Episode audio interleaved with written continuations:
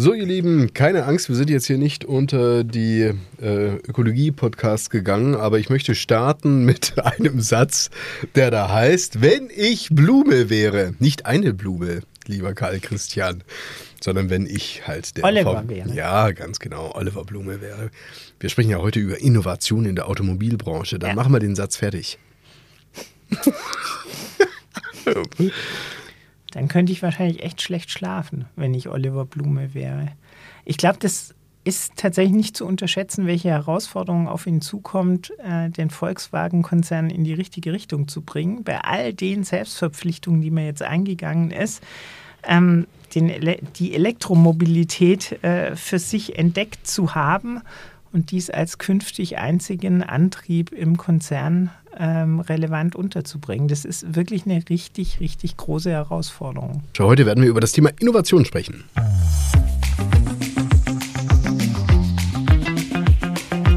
Bei Benzmann, der Podcast. Management und Märkte im Wandel mit Rolf Benzmann und Karl Christian Bay. Und damit herzlich willkommen, liebe Zuhörer, zu einer neuen Folge von Bei Benzmann, dem Management Podcast.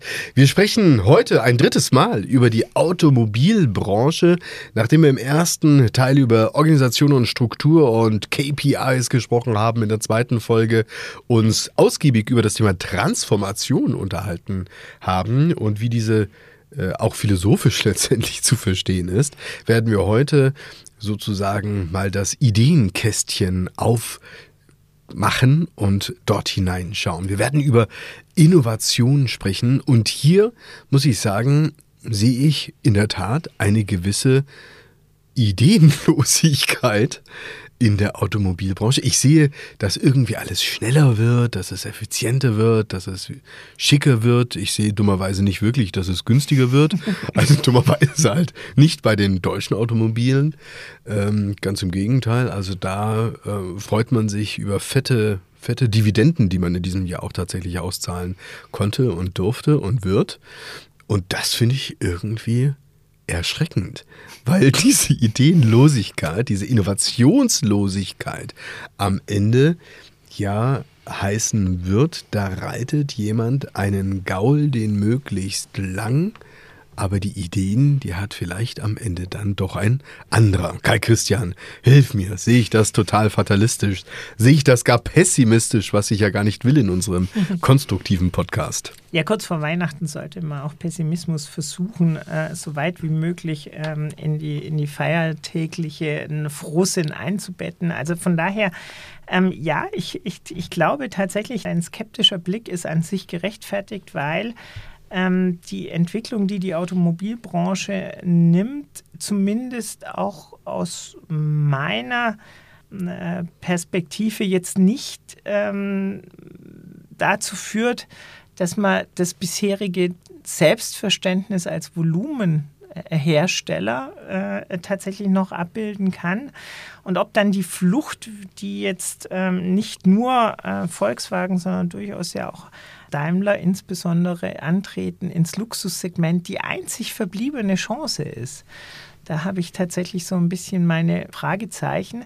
Und auch der Punkt, den du, den du angesprochen hattest, ja, die, die Preisentwicklung im Moment bei den Fahrzeugen ähm, zeigt mir eigentlich, dass es da eine Reihe von Mitnahmeeffekten gibt, die äh, vielleicht aber auch damit zu tun haben, dass die Automobilhersteller sich einfach wahnsinnig schnell dieser Elektromobilität verschrieben haben, was ihre Produktpaletten angeht und jetzt unter einem gewissen ähm, Druck stehen, äh, tatsächlich äh, Fahrzeuge auch zu entwickeln, ähm, die dann ab 2025 äh, wirklich auch nur noch Elektrofahrzeuge sein werden, wenngleich Verbrennermotoren äh, getriebene Fahrzeuge ja tatsächlich dann zwar nicht mehr neu auf den Markt kommen, aber weiter produziert werden bis 30, 32 oder 35.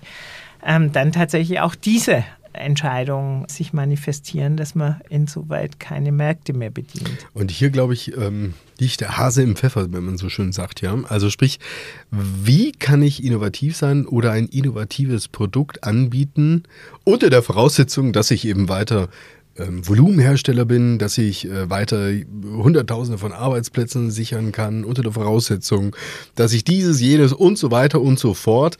Ich glaube, wenn du eben diese Frage stellst, dann ja. kommt halt am Ende raus, ja, äh, pff, dann machen wir halt irgendwie Elektro bis 2025 und dann schauen wir mal und dann sehen wir schon.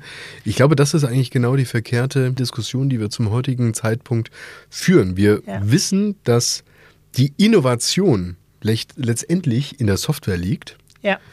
Und wir wissen, dass die Software im Kontext eines mobilen Produktes, ja. also sprich ein Auto, ist ja nun mal mobil, ist ja nicht irgendwo örtlich, dass die Software im Kontext eines mobilen Produktes natürlich immer das Internet angeht. Ja. Und wir wissen auch, dass das Internet nicht von den deutschen Automobilproduzenten beherrscht wird, ja. sondern hierzulande von ganz anderen. Hier hat ja tatsächlich die Politik etwas äh, völlig verpasst. Man diskutiert über Elektromobilität und über Klimaziele und über Atomausstieg und so weiter und so fort.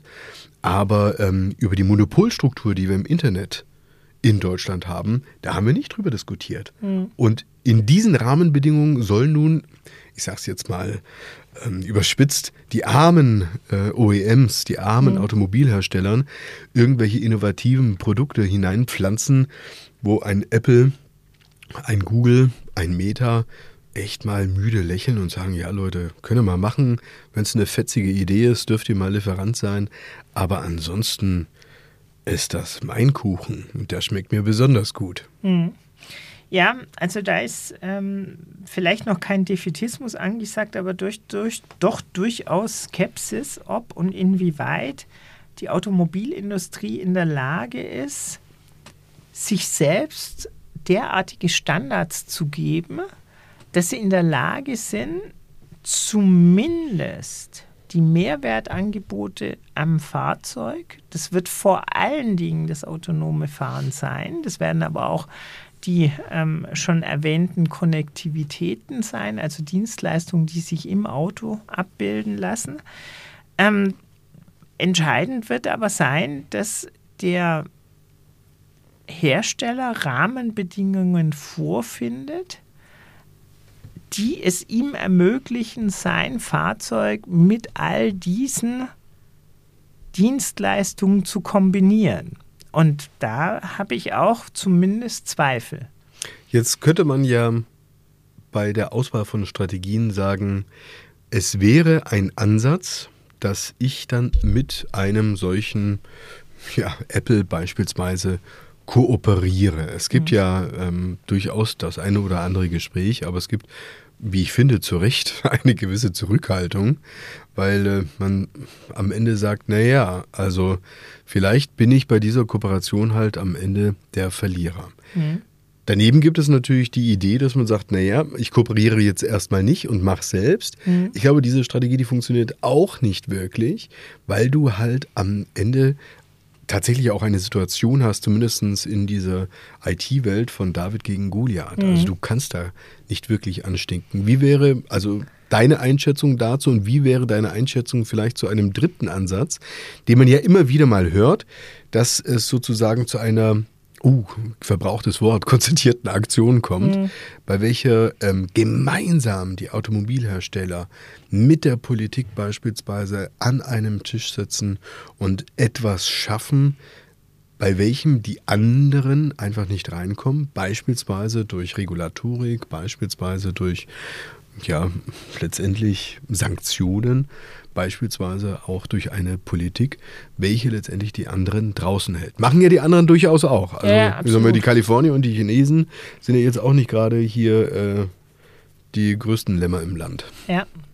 Also für den, für den äh, von dir beschriebenen dritten Weg einer konzertierten Aktion sehe ich im Moment noch wenig Ansätze, glaube aber, dass das mehr oder weniger zwingend sein wird, allein schon aus Sicherheitsaspekten. Mhm. Ähm, ich sehe zu deiner zweiten äh, ähm, Fallgestaltung, also David gegen Goliath, das, da würde ich gerne einen Aspekt noch mit in die Diskussion einbringen, den ich etwas anders sehe. Und da glaube ich auch das Selbstverständnis der deutschen Automobilhersteller ein bisschen anderes ist. Die sehen sich, glaube ich, tatsächlich nicht als David, sondern die sehen sich zum Teil selber als Goliath, argumentieren aber zum Teil natürlich aus Meriten, die für veränderte Technologie auch gar keine Rolle mehr spielen. Also natürlich ist es so, dass ein BMW ein BMW ist und dass ein Porsche eine unglaubliche Tradition mit sich rumfährt. Aber ob und inwieweit sich diese Markenwerte transformieren lassen und mehr sind als Design und Anspruch, das ist aus meiner Sicht schon durchaus äh, noch, eine, noch eine offene Frage. Ich sehe aber durchaus, dass die Automobilhersteller, und wir, wir haben eben tatsächlich eine gewisse Tendenz zu den oberen Preissegmenten, ne, alle eigentlich so agieren, als ob sie äh, sozusagen einen Markentransfer bringen, der sie weit oberhalb von Tesla positioniert.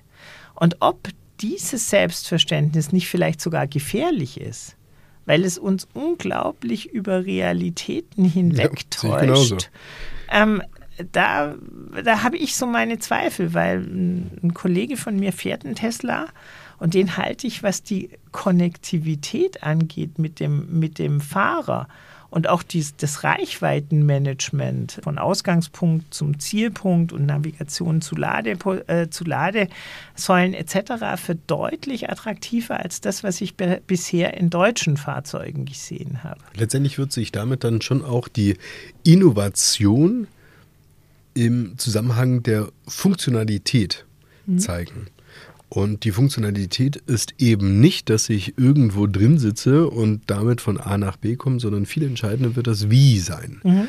Und alles, was in dem Bereich Wie mir einen Aha-Effekt erzeugt, ein Erlebnis gibt, etwas, was ähm, vielleicht auch mit wenig Einsatz möglich ist, das wird für mich als Kunden natürlich was Besonderes sein. Mhm. Also Schau dir an, was du auf deinem Smartphone machen ja. kannst. Plötzlich hast du, egal was da drauf, und ähm, hast jedes Mal irgendwie ein neues Erlebnis, was mhm. in diesem kleinen Zauberkästchen mhm. letztendlich alles drin ist. Mhm. Genau diese ähm, Erzählungen, wie du sagst, hört man immer wieder von mhm. eben Tesla-Besitzern, die sagen, boah, das ist total abgefahren, wenn da mal ein Update, Update wenn da mal ein Update durch ist. Neu, ja? ja, ganz genau. Und ja. ähm, die sind natürlich die, die besten Boten sozusagen auch dieser Message und ähm, infizieren natürlich auch andere. Ich glaube, ich sehe es äh, wie du letztendlich muss man sich überlegen, dass die Innovation in diesem Auto ein Erlebnis sein darf ja. und muss für alles, was uns Menschen letztendlich beschäftigt. Und ja. ob du jetzt das Ding irgendwo einsteckst in eine Steckdose, ja, oder ob du ein E-Fuel reinmachst oder sonst ja. irgendwas, diese Diskussion halte ich für natürlich schon wichtig, auch im Kontext der ja. Nachhaltigkeit, aber letztendlich nicht entscheidend, wenn es darum geht, auch Geschäftsmodelle entlang dieser Innovationen aufzuziehen. Absolut. Ist doch ganz klar. Ich habe ganz andere Skaleneffekte. Genau. Und für die, für die künftigen Geschäftsmodelle rund um äh, das Automobil ist nicht so entscheidend wie die Funktionalität. Also alles wird sich um die Funktionalität drehen. Es wird ja vor allen Dingen auch darum gehen, dass du in der Lage bist, Software, Applikationen, wie auch immer, ja. draufzuladen, sodass dein Auto sich verändert, ja, ja. obwohl es nach ja. außen immer noch gleich aussieht. Wobei habe ich erst neulich gesehen, es gibt ja sogar schon Autos, die äh, können mit bestimmten Folien auch ihr Aussehen verändern, von mhm. schwarz auf weiß. Mhm. Das ist natürlich auch irgendwie ein Gimmick, was mhm. vielleicht für manche sexy sein könnte. Drückst einen Knopf und hast es plötzlich in der Augenfarbe deiner Frau. Mhm. Und ähm, ja, kannst dir damit vielleicht mehr oder weniger begeistern. Keine Ahnung. Aber es sind natürlich Dinge, die einem ganz viel Fantasie auch schenken. Ja, absolut. Also ich, ich, ich glaube, dieses, ähm, äh, diese, dieses Auto wird Lebensraum. Und Lebensraum ist heutzutage für uns immer kombiniert mit ähm, der Konnektivität in die sozialen Medien mit äh, bestimmten Wohlfühlaspekten wie Licht, Temperatur etc. Mhm. Und all, all dies wirkt zusammen und insbesondere dann, wenn ich auch nicht mehr selber fahren muss. Also wenn ich dann tatsächlich das autonome Fahren sich durchsetzen sollte und je stauintensiver unsere, unsere Fahrzeugnutzung ist, desto eher wird sich autonomes Fahren durchsetzen. Desto mehr profitiere ich auch von, von all diesen Mehrwertangeboten, die letztendlich aber voraussetzen, dass das Auto eine ganz andere Softwareleistung zur Verfügung hat, um all diese Aspekte abzubilden, dass das Auto ganz anders interagieren kann mit seinem Nutzer. Und da steckt auf der einen Seite großes Erlöspotenzial natürlich drin für den Hersteller, der den Primärzugang eben hat äh, und, und die, die Verbindung ist zwischen dem, äh, dem Nutzer und äh, dem Angebot. Auf der anderen Seite, ähm, glaube ich, wird es am Ende des Tages weniger wichtig sein, ist es ein Audi, ist es ein BMW hm, oder ist es genau ein so. Mercedes? Ich würde sogar sagen, schau mal, wenn du den Logiken der großen Plattformen folgst, dann wollen die ja vor allen Dingen eins. Sie möchten deine Verweildauer erhöhen. Ja, genau. jetzt, stell, jetzt übertrag das mal auf das Automobil der Zukunft. Ja. Dann wird es darum gehen, dass das Automobil der Zukunft deine Verweildauer innerhalb des Automobils Erhöht. signifikant erhöhen ja. möchte. Klar, weil da ja. hängen natürlich alle Dienste dran. Ja. Also nicht Klar. so wie früher, Mensch, äh, boah, möglichst schnell rein und raus und äh, Hauptsache da, sondern dann wird, dann könnte der Weg das Ziel sein, dass du in deinem virtuellen Homeoffice oder dein, dein Car-Office unterwegs bist und das dein Arbeitsplatz ist, ja. mit dem du, was weiß ich, irgendwo in die Natur fährst, ein bisschen arbeitest, dann joggen gehst und so weiter. Dann ist es genau. dein Office. Dann drückst du einen anderen Knopf und dann ist es plötzlich dein, dein Wellness-Space, bei dem ja. du einfach mal oder zur Ruhe Camper. kommst. Oder der Camper oder was ja. auch immer.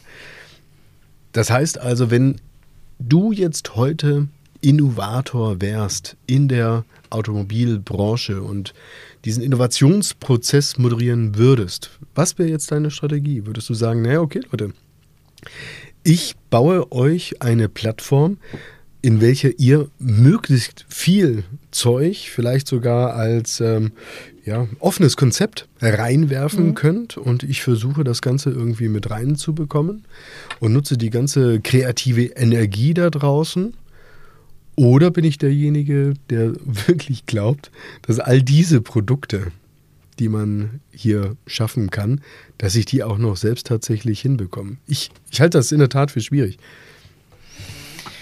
Ja, ähm, also ich glaube, der Anspruch der deutschen Automobilhersteller ist immer noch äh, schon tatsächlich ein, ein, ein Komplettangebot zu formulieren an den Endkunden. Aber ist doch ein Fehler, oder? Findest du nicht? Ich glaube es tatsächlich auch. Und man sieht ja, wenn wir jetzt so die, die derzeit äh, propagierten äh, Elektromobile der deutschen Hersteller mal vergleichen, zum Beispiel mit dem Google Car, mhm. dass der Google Car eigentlich im Design sicher mal keinen Schwerpunkt hat.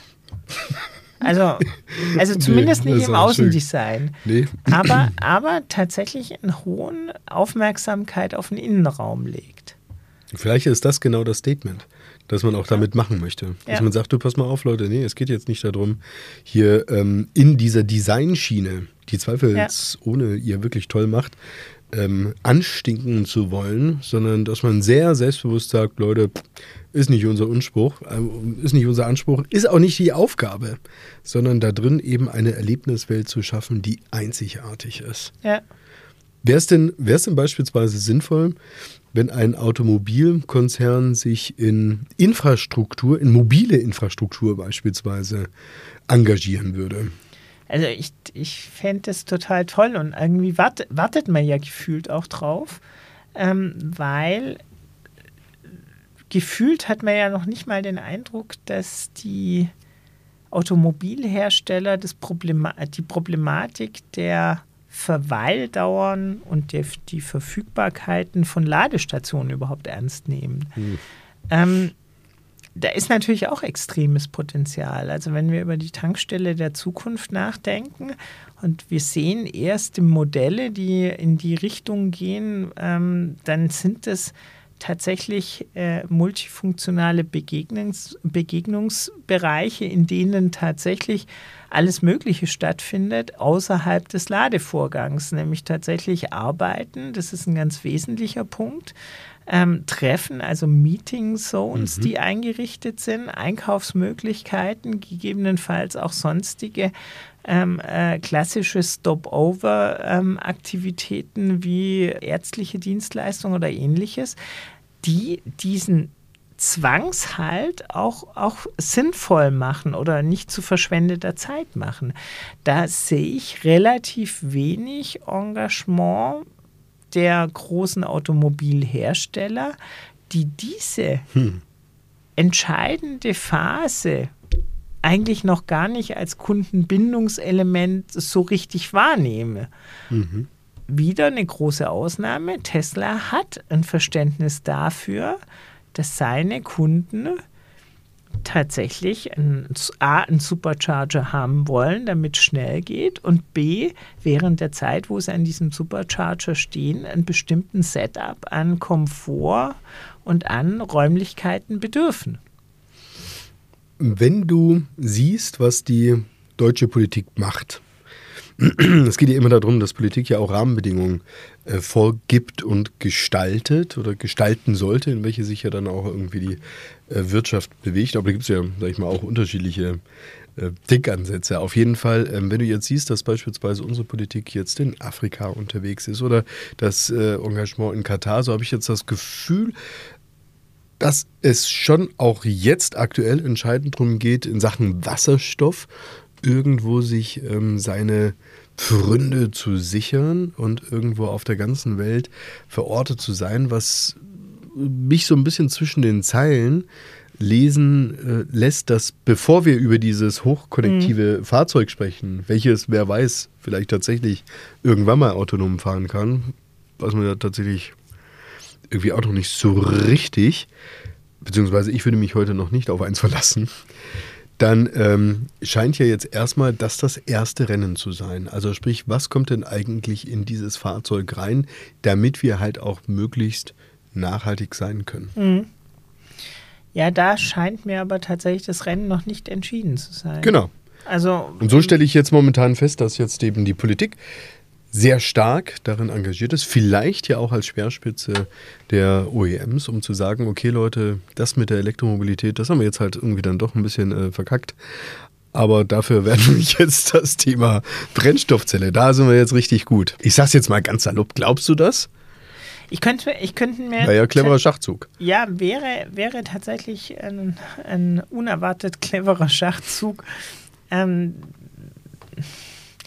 was einen da so ein bisschen zögern lässt, ist äh, tatsächlich, dass wir als deutsche Politik ja auch wieder äh, eingebettet sind in ein, in ein europäisches Konzert. Also äh, wie autonom hier ein deutscher Gesetzgeber agieren kann, ist äh, tatsächlich dann auch schnell wieder eine Frage. Ähm, auch eine berechtigte Frage natürlich. Und ich glaube, ähm, dass eine Technologieführerschaft sicher sehr, sehr sinnvoll wäre, dass er aber dann gleichwohl politische Unterstützung bedarf. Ja, aber es kann ja durchaus sein, dass man hier diesen Begriff der äh, vielfalt proklamierten Führerschaft, ja, ja. dass man die ähm, tatsächlich jetzt auch in diesem Bereich anschieben könnte im Sinne aller Europäer. Absolut.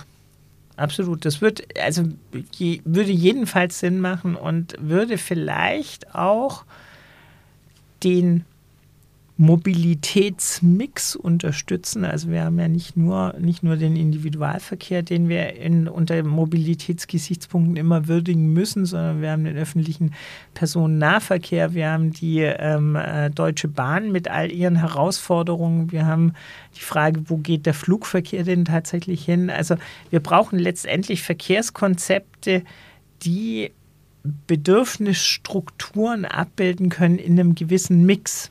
Und wäre das, interessanter Aspekt, Karl Christian, den du da reinbringst, das wäre doch gerade vor diesem Hintergrund tatsächlich recht raffiniert, weil wenn du sagst, Mobilität ist natürlich eben nicht nur das Autochen, ja. sondern Mobilität ist natürlich auch der öffentliche Personennahverkehr. Wir haben das ganze Thema, was in den Innenstädten zu laufen hat. Ja. Wir, hatte, wir haben das Thema, wir sind eine Reisenation, ja. Wie wollen wir in Zukunft reisen? Mit was ja. wollen wir denn in Zukunft reisen? Kriegst du so fette Batterien überhaupt ein Kreuzfahrtschiff rein oder nicht? Mhm. Wollen wir darüber überhaupt mhm. ähm, diskutieren oder nicht? Oder wie wollen wir denn künftig reisen? Kann das natürlich schon, was äh, das Denken der Mobilität angeht, durchaus nachvollziehbar sein. Lass uns weiter mobil sein, aber mit anderen Kraftstoffen. Mhm. Ja, das wird, das wird aus, aus meiner Sicht, ähm, also es ist nicht nur Kraftstoff, sondern es ist Kraftstoff und äh, vor allen Dingen Energiespeicher. Äh, mhm. Dann lass uns mit einem Bild diese Folge enden. Karl Christian. Wie reisen die drei heiligen Könige im Jahre 2030? Vielleicht reisen sie gar nicht und alle anderen kommen zu ihnen, kann ja auch sein. Aber das würde jetzt ein bisschen zu weit gehen, darüber zu sinnieren. Sind schon in, in Metaverse unterwegs. Ja, vielleicht, ganz genau. Und ähm, haben ein paar Token als Gaben dabei. Jetzt wird's. NFTs. Ja, genau. Jetzt wird es natürlich ein bisschen unsicher, ja. aber tatsächlich auch im Innovationskontext sind ja. NFTs tatsächlich nicht ganz so verkehrt. Nein, nein, nein, nein. Ja, also wenn du, äh, sag ich mal, ein Update deines äh, Fahrzeugs über ein NFT irgendwie organisieren kannst und nur du hast das, das hat ja auch irgendwie eine gewisse ja. Sexiness. Absolut. Sagen manche. Würdest du dir sowas kaufen? Nein. Warum nein. nicht? Ja, ich bin da tatsächlich wahrscheinlich doch noch zu sehr in der alten Welt gefangen. Macht ja also, nichts, äh, Finde ich auch nicht ganz so dramatisch, aber ähm, also mir erschließt sich äh, das ganze Metaverse und ähm, der, der Versuch, sich in eine virtuelle Welt zu retten, die besser sein soll als die, die man gerade verlässt, ähm, erschließt sich mir noch nicht ganz. Dein Auto der Zukunft wird als die wichtigste Eigenschaft was können? Also ich befürchte, mein Auto der Zukunft ist ein Oldtimer. oh, na, damit hast du jetzt mal wieder mit einem Wusch zunichte gemacht, über was wir drei Folgen lang gesprochen haben. Oder genau das Gegenteil. Muss ich drüber nachdenken. Ihr vielleicht, ihr vielleicht auch, ihr lieben Zuhörer von unserem Management-Podcast. Es würde mich freuen, wenn ihr auch bei der nächsten Folge wieder mit dabei seid, lieber Kai Christian. Wir haben noch gar nicht drüber gesprochen, welche Branche wir uns in Zukunft anschauen wollen. Was machen wir denn? Das ist eine gute Frage. Also, was wir uns tatsächlich mal anschauen sollten, weil es super interessant ist, auch unter Kreislaufgesichtspunkten, ist die Textilindustrie. Uh. Da haben wir ja auch immer mal wieder äh, in Reminiszenz an unsere sagenhafte Fernsehausgabe mit Wolfgang Grupp Ei, äh, den, einen oder ja. anderen, den einen oder anderen äh, potenziellen Hinweis. Und mich würde schon auch interessieren, was Wolfgang Grupp zur ähm, Kreislaufwirtschaft sagt. Und die zu organisieren in einer auf äh, Fast Fashion getrimmten äh, Textilindustrie ist, glaube ich, wirklich nicht ganz so ohne. Vor allen Dingen, wenn man dann äh, den Konsum verlangsamt. Was macht man dann mit all dem Produktionsausstoß, der eigentlich da sein sollte? Hm, interessante Frage. Lass uns Antworten finden in den nächsten Folgen von bei Benzmann. Herzlichen Dank für das Gespräch, lieber Karl Christian, und herzlichen Dank fürs Reinhören. Danke dir. Liebe Zuhörer, bis zum nächsten Mal. Alles Gute. Ciao. Ciao. Das war bei Benzmann, der Podcast. Management und Märkte im Wandel mit Rolf Benzmann und Karl Christian Bay. Bis zum nächsten Mal.